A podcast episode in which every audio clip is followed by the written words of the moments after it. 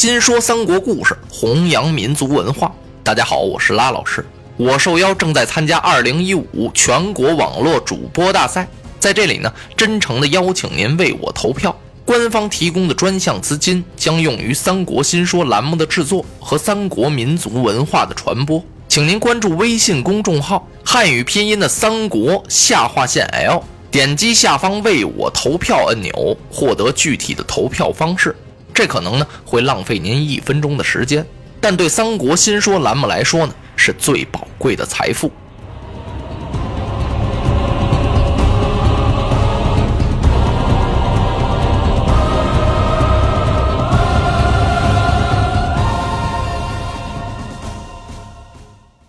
话说曹操啊，紧锁双眉。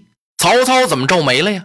他心中在暗想啊，袁绍本来就是我的劲敌，我希望啊，他和公孙瓒多打一段时间，把他们两下的力量啊都消耗消耗，然后啊鹬蚌相争，我来个渔翁得利。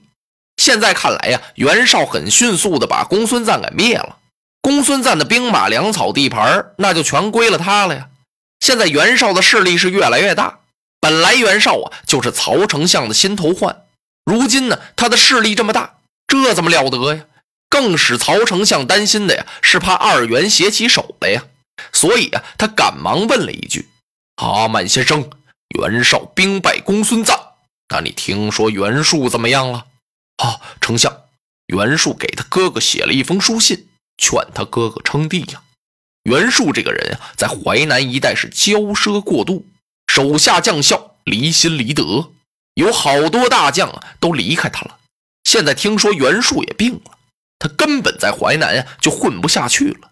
他想带着玉玺和他手下那些人马去投靠他的哥哥袁绍。刘备听到这儿，赶忙冲着曹操把双拳一抱：“哎呀，丞相，您可不能叫袁术去投袁绍。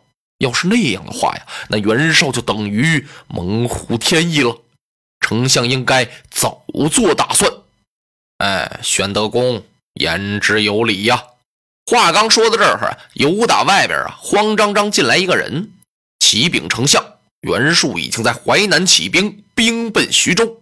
他过徐州是上冀州去投他哥哥袁绍，请丞相定夺。哎呦，还没等曹操说话呢，刘备可乐坏了。这可是个千载难逢的好机会啊！他急忙啊，哗啦。把杯筷这么一推，站起来了。丞相绝不能叫袁术兵过徐州啊！好，玄德，那以你之见呢？请丞相赐刘备一支令箭。刘备不才，愿生擒袁术来见。好，玄德公有劳了。如果有你带关张到徐州，那袁术是插翅难逃啊！待我面君之后，然后起兵。第二天呀，曹操就奏明了天子。天子当时降旨了，曹操立刻派五万人马，然后配备两员大将朱灵和陆昭，听从玄德的调遣。这曹操啊，哪是派两员将听从刘备调遣呢？是监视着刘备。刘备亲自到朝中面君，向天子辞别。天子哭着呀，把刘备给送出来了。刘备低低的声音嘱咐天子：“哈，您要多多保重龙体，臣自有安排和主张啊。”刘备回来之后，立即吩咐让关张催促着呀，朱灵与陆昭二将快快起兵，回到府里啊，赶快收拾，忙得不得了了，噼里啪啦收拾了一气儿，还落下不少东西，不要了，走吧。这人马呀就出城了，出来走了还没有十里路呢，国舅董承前来饯行，董承也哭了呀，拉着刘备的手，皇叔啊，您可不要忘了这玉带诏啊。刘备一听，我时刻没忘。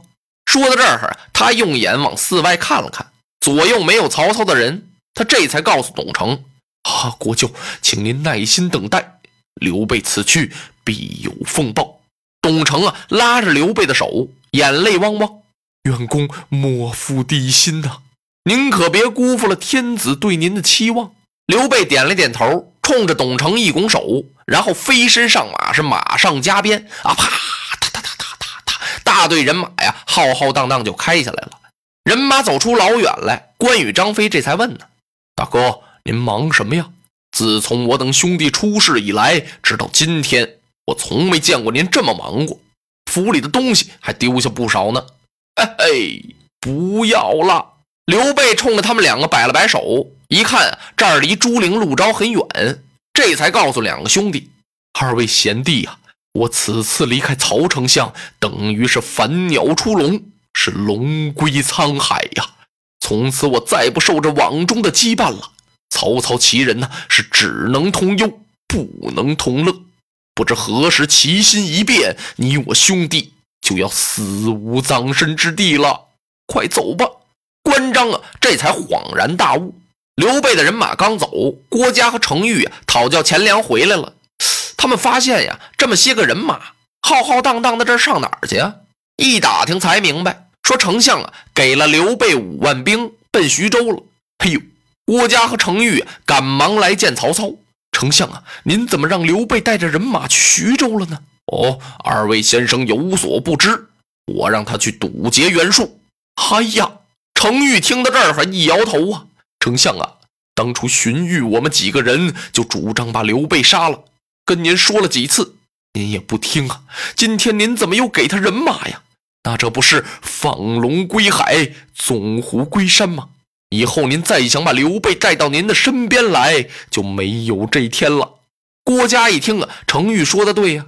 丞相，古人说吧，一日纵敌，万世之患。您不杀他也行，可您也不能放他走啊！曹操一听，二位先生说的对呀，那那怎么办呀？啊，把他追回来吧！啊，对。曹操刚一点头啊，由得旁边过来一员大将许褚。丞相，您给我一支令吧，我带领五百铁骑，立即把刘备给您追回来。啊，你可要多加小心。请丞相望安。许褚带着人呀，由后边就赶上来了。有探视马禀报玄德，说后有追兵。嚯！刘备看了看关张，心说：“你们看怎么样？曹操不放心了吧？”张飞一看，兄长您不必挂怀，带我去丈八矛，挑死来人。啊，慢来！刘备摆摆手啊，那可使不得。我看看他是怎么回事。来，把营寨扎住。临时扎住了营寨。时刻不大呀，许褚就到了，翻身下马，见刘备施了个礼：“使君在上，末将许褚这厢有礼。”啊，免了。啊，许校尉，你来此何干呢？你上我这儿干嘛来了？啊，回禀使君，奉丞相之命，请将军您速回，有要事商议。哦，许褚将军，我是奉君命，还有丞相口谕，到徐州堵截袁术。你看。他用手一指，挂印在此。我刚从许都出来，丞相会有什么事把我叫回去啊？有事不早就说过了吗？再说将在外，君命有所不受啊，请许褚将军你回去吧，回去替我禀赋丞相。你说呀，我一定按照丞相口谕行事。哎呦，许褚一听人家不回去，不回去哪行啊？我讨令来就是追你回去，追不回去，我也得把你捉回去啊。